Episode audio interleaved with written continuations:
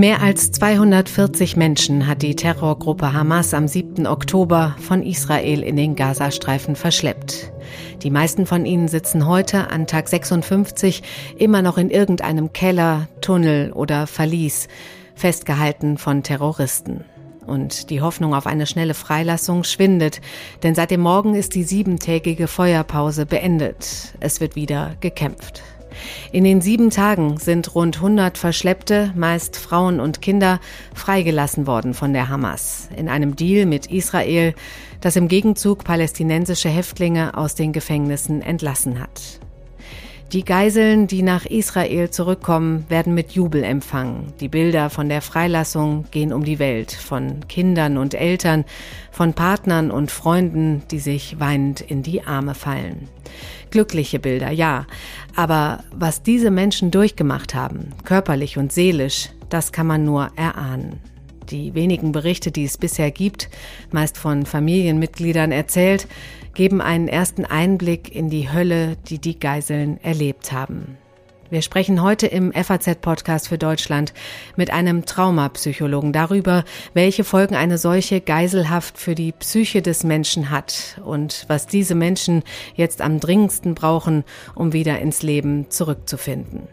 Und da eher selten über die Menschen zu Hause gesprochen wird, die wochenlang auf die Freilassung ihrer Liebsten warten und zittern, wollen wir genau das heute tun. Wir sprechen mit Johann Scherer.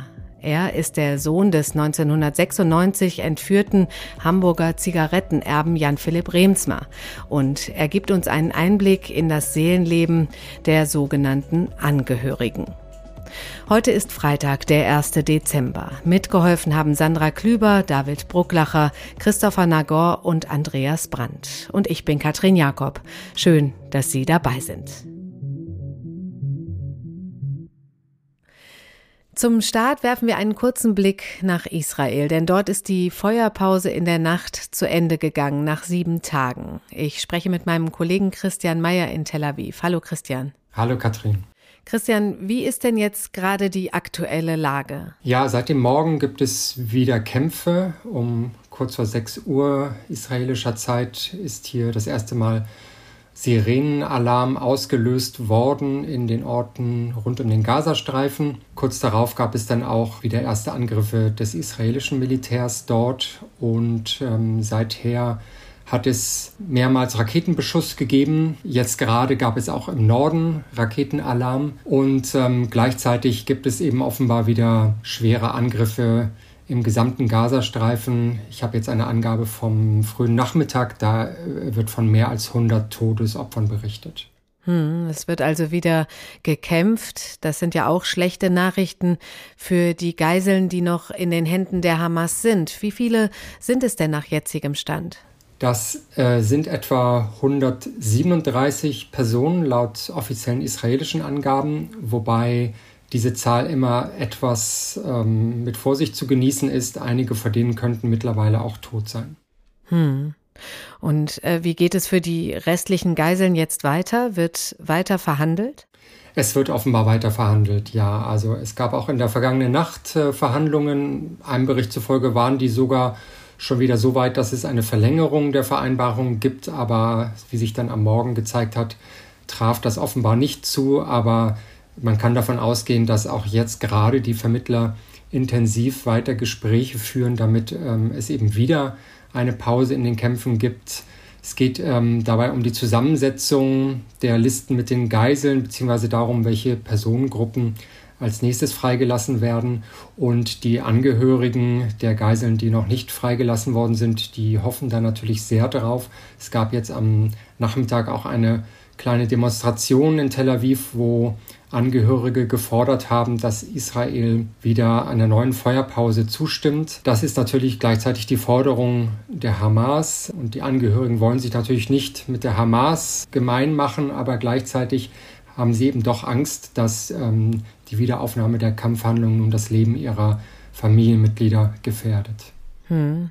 Danke dir, Christian, dass du uns kurz auf den neuesten Stand gebracht hast. Sehr gerne.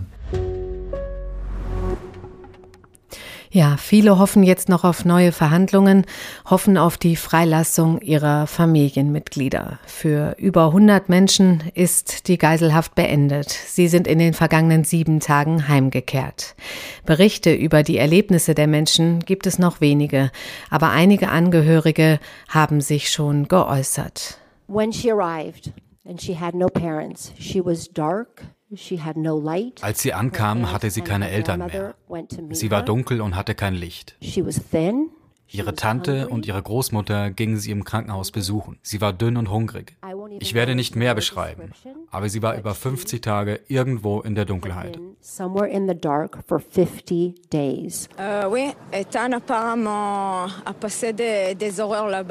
Ethan hat dort Schreckliches erlebt. Die Hamas zwang ihn, die Horrorfilme anzusehen. Filme, die niemand sehen möchte. Er kann nicht vergessen, was er gesehen hat.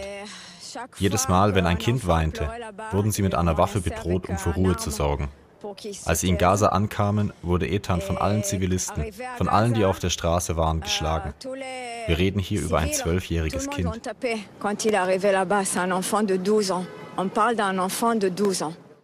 I thought she was in the tunnels, but she wasn't in the tunnels. They were actually ich dachte, sie wäre in den Tunneln. Aber sie waren nicht in den Tunneln. Tatsächlich flohen sie von Haus zu Haus. Sie wollte nicht, dass man es als Gaza bezeichnet. Sie nennt es die Kufsa, also die Box. Also fragte ich, wie lange warst du in der Box? Und sie sagte, ein Jahr. Das war wie ein Schlag in die Eingeweide. That was like a punch in the guts. Das waren Familienmitglieder von drei Kindern, der vierjährigen Abigail, dem zwölfjährigen Ethan und der neunjährigen Emily. Das sind nur kurze Eindrücke, die aber schon erahnen lassen, was diese Kinder und die anderen Verschleppten erlebt haben in den über 50 Tagen Gefangenschaft. Bei mir in der Leitung ist jetzt der Traumapsychologe Dr. Georg Pieper. Mit ihm möchte ich darüber sprechen, was eine solche Geiselhaft mit der menschlichen Psyche macht, was die freigelassenen Menschen jetzt brauchen, wie sie die Erlebnisse verarbeiten können. Er hat selbst in der Vergangenheit schon Entführungsopfer betreut. Hallo, Herr Pieper. Hallo, Frau Jakob, grüße Sie. Herr Pieper, wir haben die ersten Berichte von den Angehörigen der zurückgekehrten Geiseln gehört. Was macht eine solche Geiselhaft mit den Menschen, mit der Psyche der Menschen? Na, es ist zunächst mal eine extreme Ausnahmesituation, die die Menschen in der Regel noch nie erlebt haben.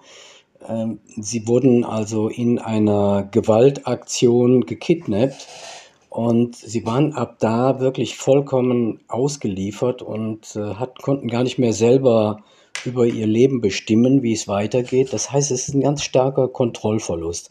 Und das ist eigentlich das äh, Schlimmste, was Menschen passieren kann. Wir wollen immer die Kontrolle behalten, glauben sie auch oft zu haben, auch wenn wir sie nicht haben, wie nicht immer haben, wie zum Beispiel beim Autofahren oder so. Aber äh, das ist also eine Extremsituation, wo sie gar keine Kontrolle mehr haben und nur fremdbestimmt sind. Und äh, das ist häufig der Kern der Traumatisierung. Dazu kommt dann jetzt, dass sie äh, wahrscheinlich oder ziemlich sicher während der Geiselnahme viele schreckliche Bilder gesehen haben. Es sind Menschen vor ihren Augen getötet worden, abgeschlachtet worden. Und äh, diese Bilder, die kommen dann natürlich hoch in der, während der Geiselhaft. Und äh, zu der Situation, dass sie ja selber sich so unsicher fühlen und Angst haben, wie alles weitergeht, werden sie gepeinigt von diesen Bildern. Und was nach meiner Erfahrung das ist, was diese Menschen am meisten beschäftigt, das ist nicht etwa die Sorge um sich selber, um die eigene Situation, sondern die Sorge um die Liebsten, um die Angehörigen. Was ist mit denen? Und äh, hier in dem Fall ja ganz extrem, dass sie gar nicht wussten, sind äh, Familienmitglieder, Freunde, äh, leben die überhaupt noch oder haben sie vielleicht gesehen, dass die getötet wurden? Ne? Und ähm, das ist immer wieder erstaunlich. Also habe ich solche Sätze von Entführten häufig gehört.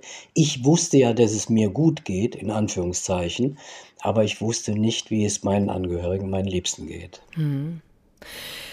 Jetzt stecken ja die Menschen traumatische Erlebnisse unterschiedlich gut weg. Wovon hängt das denn ab? Es gibt sowas wie eine angeborene Resilienz, die Menschen mehr oder weniger stark ausgeprägt haben. Aber das ist nicht äh, die ganze Erklärung. Also wir gehen davon aus, wenn der Stressor, also das traumatische Ereignis, nur äh, stark genug ist und äh, also eine entsprechende starke Dosiswirkung, sagen wir, da ist, mhm. dann äh, ist die Erschütterung natürlich äh, zwangsläufig da und äh, ergreift letztendlich alle. Aber es gibt dann schon Ausnahmen, also Menschen, die doch noch so ein bisschen für sich die Macht erhalten, so den Überblick behalten und irgendwie versuchen, äh, die Situation zu beeinflussen, sei es auch nur auf minimale Dinge, wie zum Beispiel die Entführer sagen, äh, leg, dich, äh, leg dich auf den Boden, auf den Bauch. Und wenn es dann einer schafft zu sagen, na, ich leg mich nicht auf den Bauch, ich leg mich ein klein bisschen auf die Seite, zum okay. Beispiel, ist jetzt ja. ein ganz kleines Beispiel dann ist das äh, so ein Gefühl, ähm, ich, ich tue etwas gegen meine schreckliche Situation. Diese Menschen kommen äh, in der Regel besser dann mit den Folgen klar. Aber ich glaube, man darf sich hier äh, nichts vormachen. Also das sind äh, Situationen, die diese Menschen erlebt haben, während dieser Geiselhaft äh, zusammen mit den Ängsten über die Angehörigen, die ich schon geschildert habe, äh, die auf jeden Fall zu schweren Nachwirkungen führen. Ob das immer eine behandlungsbedürftige Störung ist, ist eine andere Frage. Aber sie werden da lange, lange mit zu tun haben. Hm, jetzt sind ja auch viele Kinder und Jugendliche unter den Geiseln. Was macht so eine Entführung mit denen? Ist das nochmal eine, eine besondere Herausforderung? Ist nochmal eine ganz besondere Herausforderung, vor allen Dingen je jünger die Kinder sind. Die verstehen, die können ja gar nicht kognitiv das einordnen, was da wirklich passiert ist. Also am, am einfachsten haben es vielleicht da noch diese ganz Kleinen, da war ja auch ein Baby dabei oder eine Zweijährige, die vielleicht, ähm, also wenn sie einigermaßen anständig behandelt wurden, äh, das gar nicht so mitbekommen. Aber äh, schon Vorschulkinder, da, da ist es vor allen Dingen sehr schwierig, weil sie nicht verstehen, was da eigentlich passiert und sie spüren nur die ganze Situation, sie spüren diese Anspannung, diese Angst.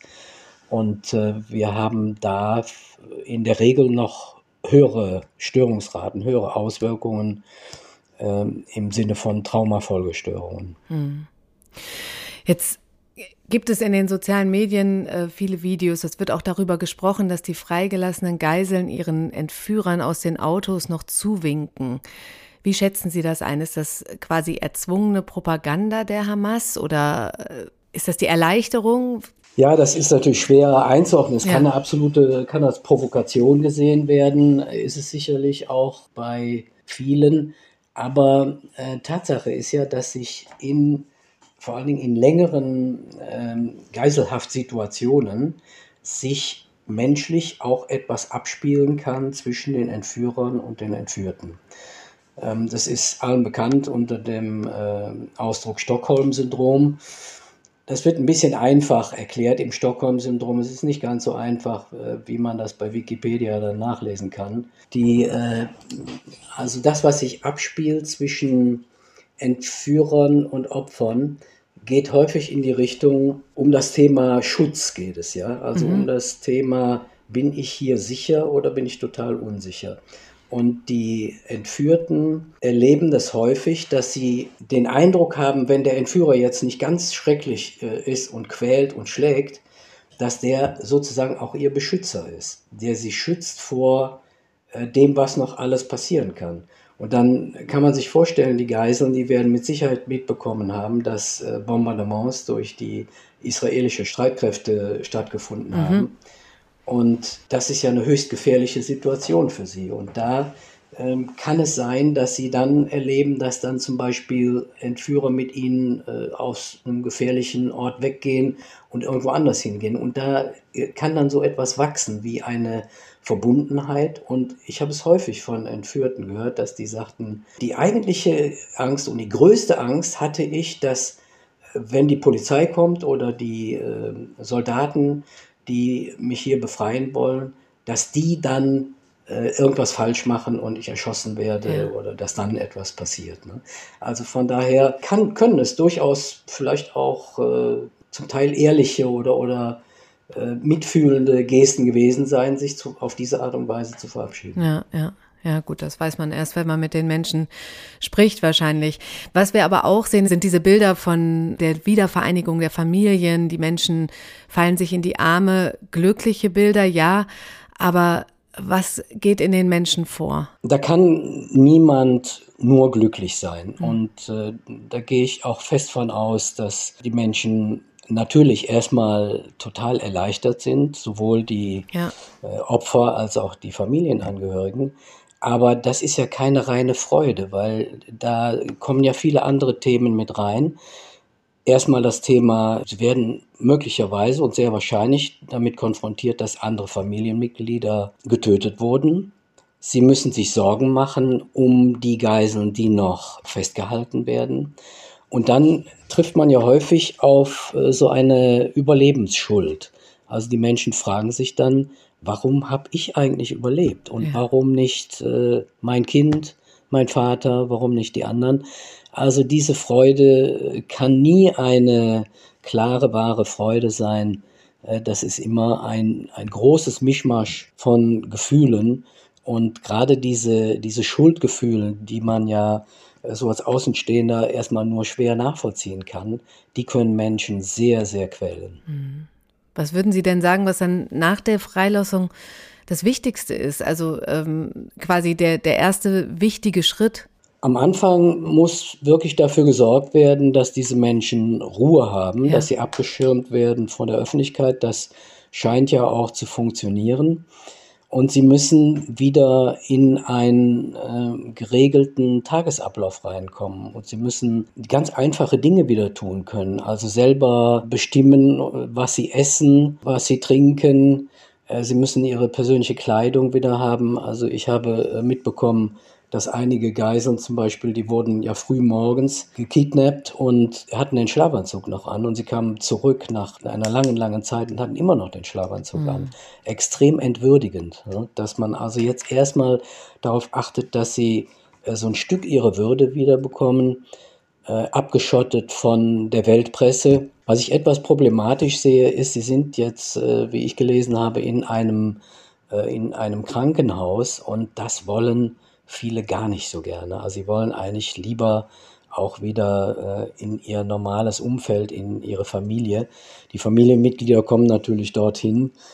Aber klar, sie müssen also erstmal zur Ruhe finden und dann ihnen die Gelegenheit geben, darüber zu sprechen, was sie erlebt haben, aber auf keinen Fall zwingen, am Anfang auf keinen Fall zwingen. Es wird später sehr wichtig sein, dass sie, also so mittelfristig, äh, dass sie wirklich darüber erzählen, was sie erlebt haben. Da äh, halten wir uns alle immer sehr an eine alte, an eine uralte Erkenntnis von Sokrates, der gesagt hat, alles, was wir in Worte fassen können, das können wir dann auch hinter uns lassen. Und deswegen müssen diese Menschen die Möglichkeit haben, darüber zu reden. Und auch immer wieder, ne, habe ich, hab ich äh, gelesen, dass es wichtig ist, dass das immer wieder erzählt werden kann auch. Auch immer wieder. Und äh, das ist dann allerdings auch so ein Punkt, wo dann irgendwann auch Familienangehörige überfordert sein ja. können. Da müssen dann tatsächlich dann auch professionelle Kräfte mit eingeschaltet werden, die auch äh, dafür natürlich andere Methoden haben, hm. damit dieses, diese aufgestaute, die aufgestauten Bilder, körperlichen Zustände, Gedanken und so, damit die rausfließen können. Und da ist mir bekannt, dass die Israelis über hervorragende Fachleute verfügen, sind ja seit äh, Jahrzehnten mit diesem Thema beschäftigt. Und da, äh, glaube ich, muss man sich gar keine Sorge drum machen, dass die da bestens dann auch versorgt werden. Hm, ja, immerhin.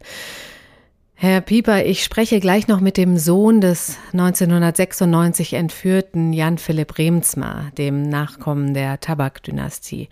Auch wenn dieses Verbrechen ja nicht direkt mit der Hamas-Entführung vergleichbar ist, einer Massenentführung durch Terroristen, eine Sache hat beides schon gemeinsam. Es warten Angehörige auf ihre Liebsten, die einem Verbrechen zum Opfer gefallen sind. Was würden Sie sagen? Was bedeutet eine Entführung für die Familie zu Hause? Es ist auch für die gesamte Familie eine extreme Verunsicherung, die auch Ängste für die Zukunft schürt. Und auch hier wieder ein, äh, ein Mischmasch von Gefühlen, ein großes Durcheinander bei vielen kommt Wut auf, ne? Wut gegen die Entführer, ähm, dann die äh, Freude, also ihn jetzt wieder da zu haben, äh, die Zeit durchgemacht zu haben, der absoluten Ungewissheit, aus der äh, dann auch so etwas wie eine Überbehütung in der Zukunft entstehen kann. Auch für die Familienmitglieder ist es wirklich wichtig, zum Beispiel einen Gesprächskreis zu haben, mhm. wo sie da mal drüber reden können. Ne? Und dass sie das äh, auch mit anderen teilen können und dass sie dann, das wird äh, sicherlich in so einem Fall wie jetzt in Israel viel leichter sein als bei einem einzelnen Entführungsfall wie dem Fall Bremsma, dass die Betroffenen sich zusammensetzen, zusammenfinden und gemeinsam über ihre Erlebnisse reden und dabei feststellen, ja, ich bin ja nicht alleine, es geht vielen anderen auch so und das ist ja schon sehr hilfreich auch. Hm, ja, das Gefühl, nicht alleine zu sein. Ganz genau. Herr Pieper, ganz herzlichen Dank für Ihre Einschätzungen. Ja, sehr gerne. Auf Wiederhören. Ja, ich habe es gerade schon angekündigt. Mein nächster Gast ist der Sohn von Jan Philipp Remsmar, der das Opfer war in einem der spektakulärsten Entführungsfälle Deutschlands. Am 25. März 1996 wird der Multimillionär und Zigarettenerbe Jan Philipp Remsmar vor der Tür seines Hauses in Blankenese niedergeschlagen und verschleppt. Am Tatort findet seine Ehefrau einen Erpresserbrief. Die Entführer fordern darin 20 Millionen Mark und drohen, Remsmar muss sterben, wenn die Polizei oder die Medien eingeschaltet werden. Die Familie entscheidet sich trotzdem dafür, die Kripo zu informieren. Es folgt ein wochenlanger Nervenkrieg. Mehrere Lösegeldübergaben scheitern. Die Täter erhöhen ihre Forderung auf 30 Millionen Mark. Bekannten der Familie gelingt schließlich die Übergabe an einer Autobahnraststätte. Remsmar kommt frei. Hier ist das erste deutsche Fernsehen mit der Tagesschau. Guten Abend, meine Damen und Herren. Einer der spektakulärsten Entführungsfälle in Deutschland ist glimpflich zu Ende gegangen.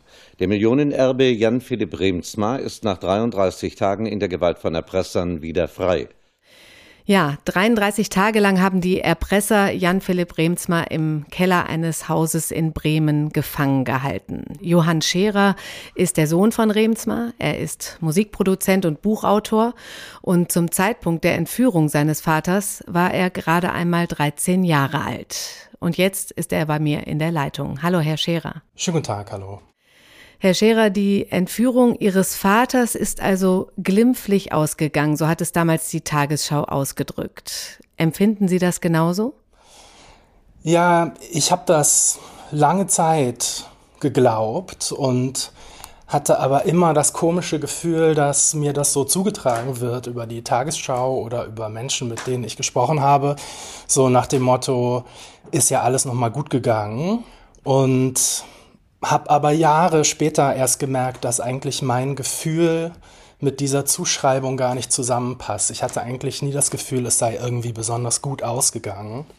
Also klar, er hat überlebt, er ist freigekommen. Das ist natürlich das, was die Leute meinen, aber das Gefühl bei Ihnen war ein anderes. Ja, mein Gefühl war in erster Linie, dass etwas Schlimmes passiert ist und nicht in erster Linie, dass nicht etwas noch Schlimmeres passiert ist. Mhm.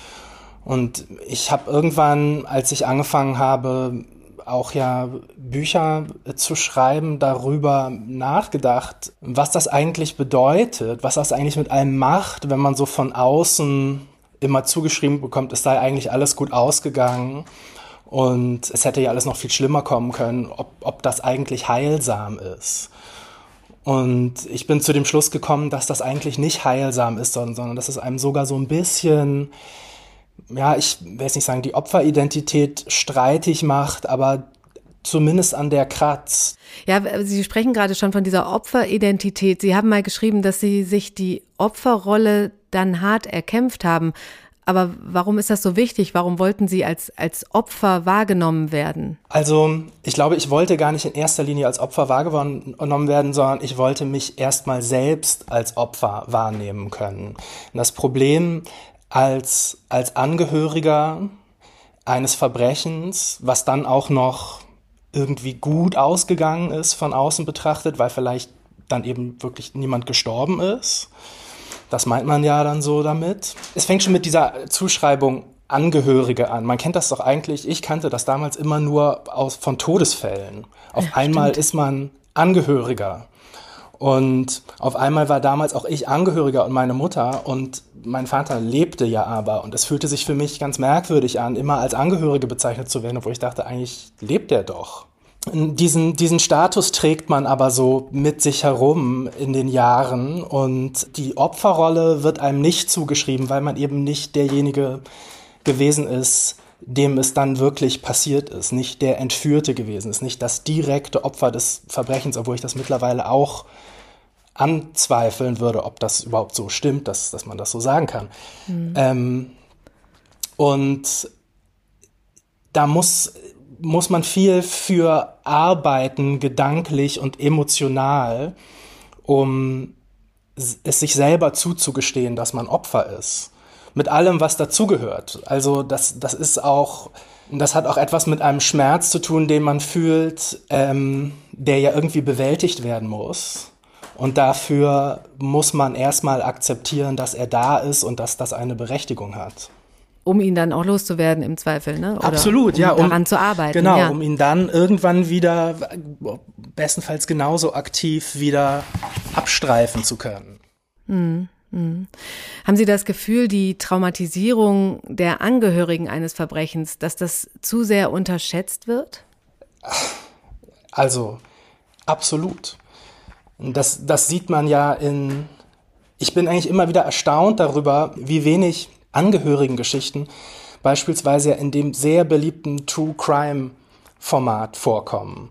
In diesen True Crime Formaten geht es ja im, im Regelfall immer um das Verbrechen und es hört damit auf, wenn der Verbrecher oder die Verbrecherin gefasst ist oder so, oder wenn jemand gestorben ist oder freikommt oder im Gefängnis ist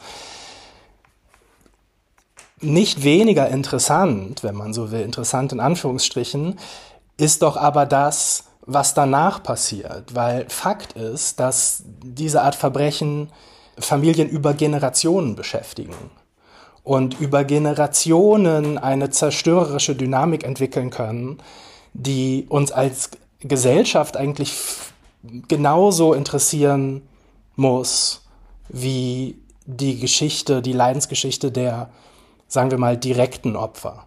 Beschreiben Sie doch mal, nehmen Sie uns doch mal mit in Ihre Gedankenwelt damals. Was war das, was war das denn für Sie als Sohn des Entführten? Was war das, was war das Schlimmste? Welche Gedanken und Gefühle? Naja, also während der Entführung, und das, das ist natürlich auch etwas, woran ich jetzt oft denke, wenn ich über diese Hamas-Geiseln, allein das Wort ist ja auch schon wieder eine Zuschreibung. Also diese armen Menschen haben sich vor wenigen Wochen sicherlich nicht ausmalen können, dass sie, dass die ganze Welt sie auf einmal nur noch Hamas-Geiseln nennt. Was ist das mhm. für eine schreckliche Objektifizierung, die da stattfindet? Na gut, aber wie soll man es anders machen? Ich glaube, ja, während dieser Zeit ist natürlich die Ungewissheit, dass jemand, den man liebt, in den Händen von unberechenbaren Verbrechern sich befindet, die damit drohen, ihn zu foltern, zu verstümmeln und zu töten. Und man kann im Grunde nichts machen und wenn man was machen kann, weiß man nicht, was es bewirkt. Diese, dieses totale Ausgeliefertsein ist natürlich ein absoluter Albtraum, der natürlich auch was macht mit dem allgemeinen Menschenbild, was man bis dahin so mit sich herumgetragen hat. Kann man sowas je überwinden oder vielleicht anders gefragt, beobachten Sie heute, 20 Jahre danach, noch etwas an sich, wo Sie sagen würden, das ist eine Folge dieser Entführung, dieses Falles? Ähm, also man kann sowas nicht abschütteln, man kann sowas nicht überwinden und man kann sowas auch nicht. Man kann sowas im besten Fall in irgendeiner Form, ich weiß nicht, ob man es verarbeiten kann, aber bearbeiten und man kann es integrieren. Und es wird immer ein Leben vor der Tat geben und es wird ein Leben nach der Tat geben. Und es kann auch gute Leben nach der Tat geben. Aber die Idee, man könnte sowas abstreifen, ähm, die ist leider falsch. Mhm. Sie haben zwei Bücher geschrieben. In einem Buch geht es äh, direkt, setzen Sie sich mit der Entführung auseinander und das wurde auch verfilmt. Im letzten Jahr kam es in die Kinos. Der Titel lautet Wir sind dann wohl die Angehörigen.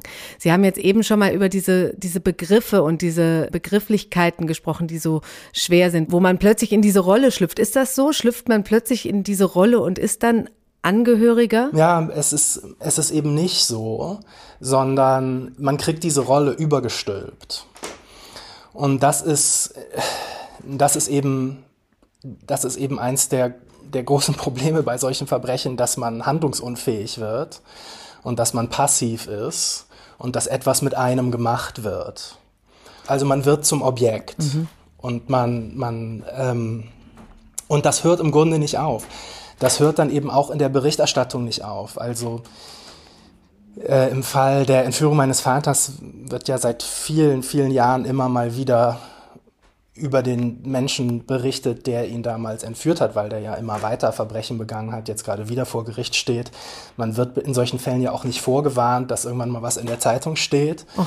sondern man liest das dann irgendwie Sonntagmorgens in der FAZ oder so und ähm, ja. äh, erschreckt sich natürlich und ähm, ist wieder einigermaßen machtlos. Und so ist das natürlich auch, so geht das allen Leuten, die Opfer eines Verbrechens geworden sind, was dann medial irgendwie begleitet worden ist. Es wird immer wieder Thema, man wird immer wieder zum Objekt, man ist immer wieder passiv, man ist immer wieder handlungsunfähig. Das, damit muss man sich dann sein Leben lang auseinandersetzen, dass man einmal diese Rolle zugeschrieben bekommen hat.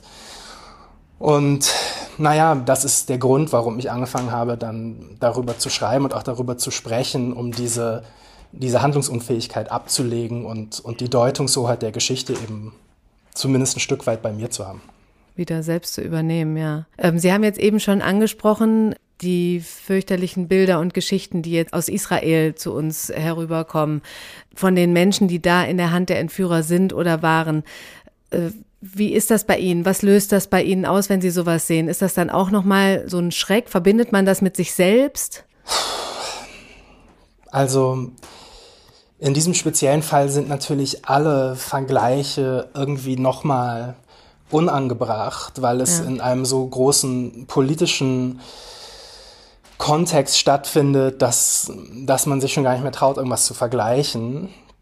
Aber natürlich sind die individuellen Schicksale, also der Vater, der auf seine Tochter wartet und die Mutter, die auf ihren Sohn wartet und das Kind, was auf seine Eltern wartet, Natürlich sind diese Schicksale im individuell alle vergleichbar und vergleichbar grauenvoll.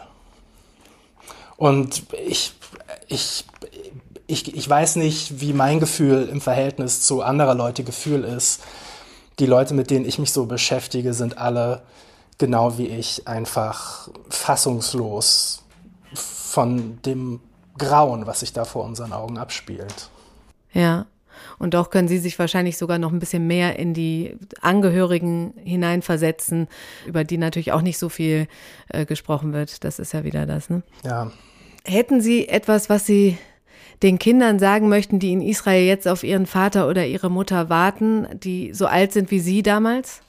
Tja, man ist, da kommen einige Sachen zusammen. Also, wenn einem sowas als Teenager passiert, ich kann immer nur den Ratschlag, ich bin jetzt mittlerweile 40, geben, immer weiter darüber zu sprechen und mit Menschen zu sprechen, die ähnliches erfahren haben. Die, die Möglichkeit hatte ich nicht, die Möglichkeit haben diese Menschen leider Gottes ja nun doch. Schlimm genug, dass es so ist, aber wenigstens gibt es Leute, mit denen man sich austauschen kann, die ähnliches oder sogar gleiches erlebt haben man hat natürlich als Jugendlicher, als jugendliche Person alles andere als Lust, sich jetzt die ganze Zeit mit seinen Eltern auseinanderzusetzen. Auch die Jugendlichen da werden in emotionale Zwickmühlen kommen, dass sie sich eigentlich von ihren Eltern ablösen wollen. Auf ganz gesunde Art und Weise. Wenn man 13, 14, 15, 16 ist, will man mit seinen Eltern eigentlich nicht so viel zu tun haben. Ja, und jetzt sind die aber entführt und man weiß nicht, ob sie wiederkommen und man wünscht sie sich irgendwie zurück. Und das ist, sind wahnsinnig ambivalente Gefühle. Teilweise ist es so, dann sind sie da und man freut sich auf die Freude, die man so aus den Filmen kennt, wenn alle wieder glücklich vereint sind, hat, trägt aber noch die Teenager Ablösungsgefühle mit sich herum und hat auf einmal diese Gefühle nicht, die man aus den Filmen kennt. Und es ist gar nicht so ein großes glückliches Wiedersehen, sondern man ist eben doch noch so ein bisschen gefangen in der, in der Teenager-Ablösungsphase und dieser Clash von, von, von sich gegenüberstehenden Emotionen ist schwierig. Hm, das glaube ich. Ja, Herr Scherer, vielen, vielen Dank, dass Sie diese Gedanken und Erlebnisse mit uns geteilt haben. Ja, sehr gerne. Also leider, leider. Ja, ein Gespräch, das unter die Haut geht und mich sehr bewegt hat nach all den Jahren, die diese Entführung schon her ist. Ich danke Ihnen fürs Zuhören und möchte mich verabschieden. Ich wünsche Ihnen einen schönen ersten Advent, möglichst im Kreis Ihrer Liebsten. Machen Sie es gut.